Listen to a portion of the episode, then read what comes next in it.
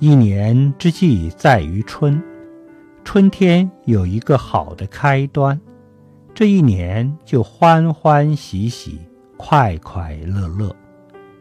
人生苦短，世事无常，大家一定要欢欢喜喜的过好每一天。